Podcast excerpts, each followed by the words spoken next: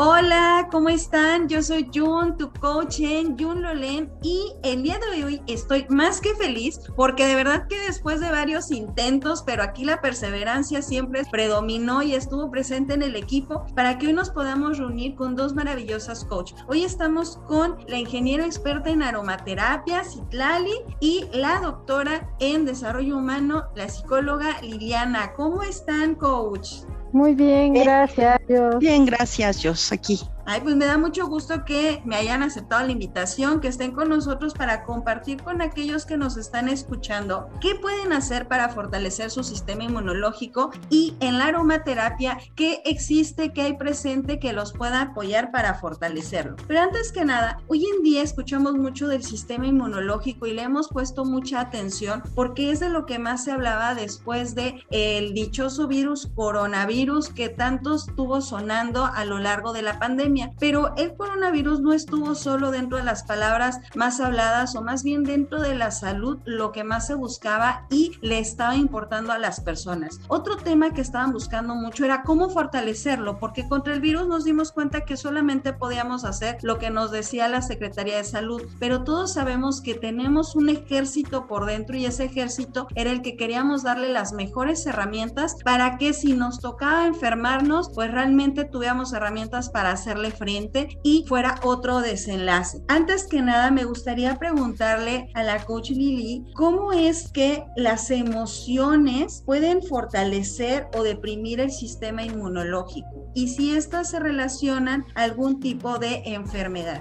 Bueno, creo que la pandemia nos puso frente a una realidad, ¿no? Y comenzar a, a entender el por qué el ser humano debe de ser visto desde un enfoque biopsicosocial, ¿no? Es como un, un engranaje muy preciso. Mucho se había creído que las emociones no tenían nada que ver con el sistema inmunológico y la verdad es que no es así. Digamos que es como una serie de engranes, ¿no? Que funcionan todos de una manera muy sincronizada. Si un, un diente de ese engrane no funciona, pues va a afectar todo el mecanismo. Esto quiere decir que si hay una relación muy alta entre una emoción y el sistema inmunológico, ¿no? Porque no importa, ahorita mencioné depresión, pero nosotros somos una serie de vamos a ponerle un nombre ¿no? a unas sustancias que todos segregamos, que se llaman hormonas y que se llaman neurotransmisores, ¿no? y que el sistema inmunológico está muy relacionado con lo que es todo el sistema endocrino, ¿no? El sistema linfático. Una pregunta, coach, sobre todo porque acabas de mencionar dos sistemas que muchas veces también me he encontrado que a veces nos preguntan y para que quizá el que nos escuche nos siga y estemos todos en el mismo engranaje. El sistema endocrino y linfático se podría decir que son esos sistemas que ayudan a la secreción, que ayudan al equilibrio hormonal.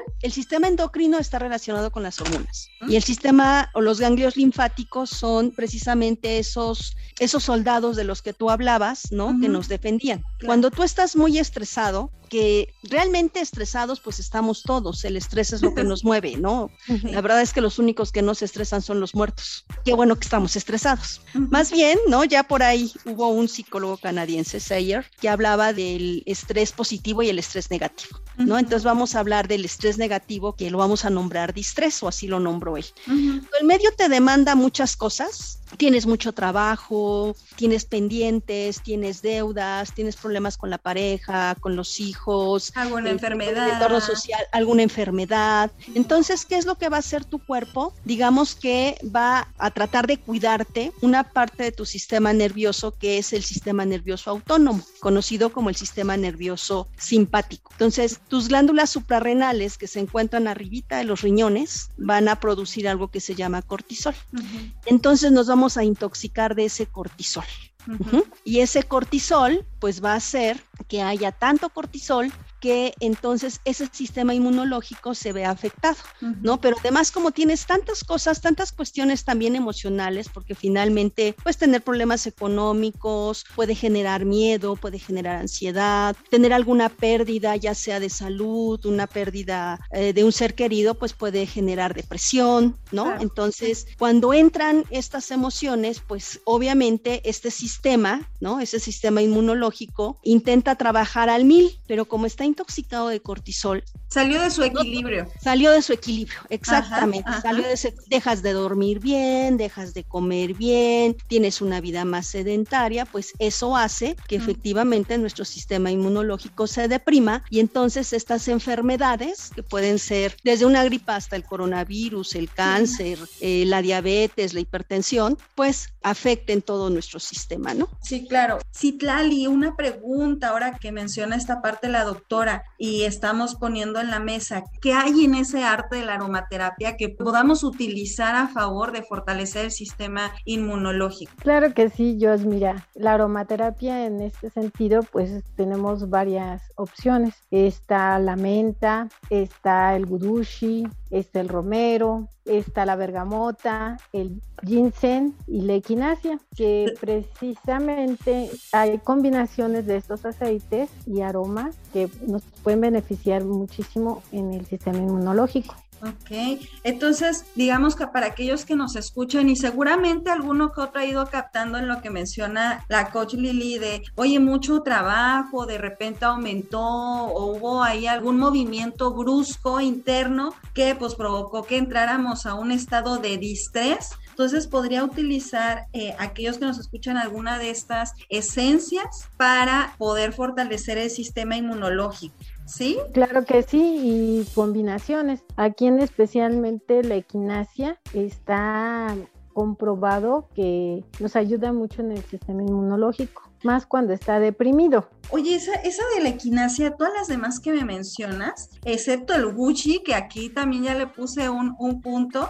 sí son más conocidas por las personas, la mente, el romero, pero la equinacia no. ¿Esta cómo se consigue o con qué se come o cómo? bueno, mira, la equinacia en sí pues es una, es una flor que se da principalmente en América del Norte, es originaria de América del Norte y bueno, dentro de todas las personas conocidas en el arte naturista, saben que es un antibiótico vegetal. Entonces este antibiótico vegetal, debido a esas propiedades, pues nos ayuda mucho con los resfriados, eh, ya sea de otoño, invierno, con la sinusitis, la faringitis, la gripa, los catarros normales y ha ayudado mucho también en lo que es el coronavirus. También nos ayuda con la glicemia, eh, a combatir inflamaciones, a cicatrización de piel, a disminuir la ansiedad, también nos ayuda a combatir el cáncer. Se puede eh, utilizar en varias presentaciones. Aquí en nuestro país, desafortunadamente, no la tenemos en forma natural para poder utilizarla como té o como en algún comprimido, pero tenemos la gran este, oportunidad, ¿será? Porque me dices que si no hay flor, ya me puse triste. y dónde la consigo, ¿no? Porque es una maravilla, o sea, todo lo que platicas es una maravilla. Eh, así es. Este, y está comprobado ah. con, por agencia, eh, la Agencia Europea de Medicamentos, que es muy ha aceptado su uso para prevenir y para tratar algunas enfermedades, principalmente algunas respiratorias. Pero aquí en nuestro país tenemos exactamente la oportunidad, ya que no se consigue en forma natural, de tenerla en forma de aceite. ¿Sí? Entonces, pero no nada más está sola en forma de aceite, viene combinada también con el ginseng, que también es parte de sus facultades, ayudar en el sistema inmunológico. O sea, ya se vende así combinada en aceite, el, aceite de equinacia con ginseng. Así es, en una esencia que ya viene siendo un blend por la forma en la cual está combinada. Cuando están solas, hierbas, flores, aromas. Flores, eh, sí, eh, raíces, porque la ginseng es una raíz, son aceites esenciales, pero cuando ya se combinan, se les llama blends o esencias. Por lo tanto, en este aspecto tenemos en nuestro país una combinación que es de equinacia y ginseng. ¿Y este aceite es nada más para usarse en el cuerpo o también se puede utilizar para comer o de qué forma sería bueno usarlo y tener mejor sus propiedades?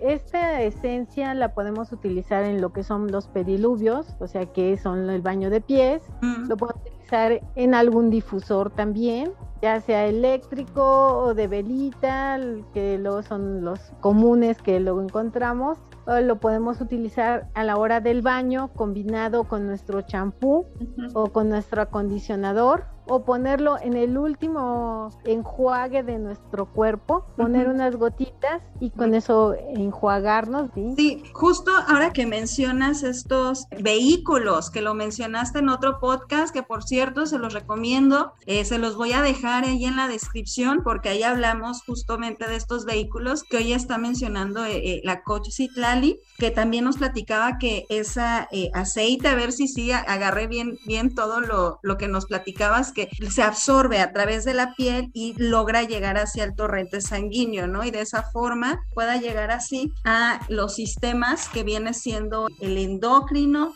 y el linfático, ¿no? Gracias a que, pues desde la piel se logra absorber, ¿no? Como flor. Así es, debemos recordar, como les decía, el simple aroma y la absorción por la piel llega a escasamente dos minutos hacia nuestro cerebro y a todos nuestros sistemas y el torrente sanguíneo precisamente. Entonces, es este, rápido. Es rapidísimo, entonces eh, debido también a esa esas propiedades que tiene la equinacia de ser un antibiótico natural, pues tiene muchísimos beneficios que ya están comprobados en Europa principalmente, porque allá se utiliza bastante la equinacia y allá sí tiene la fortuna de tenerla natural y poder ah. en flor y poder hacer algunas test, cremas, pero aquí le digo, tenemos la esencia como tal combinada con el beneficio del ginseng. Dentro de sus beneficios del ginseng es una planta que, bueno, es un antiinflamatorio también y es un antibiótico también natural.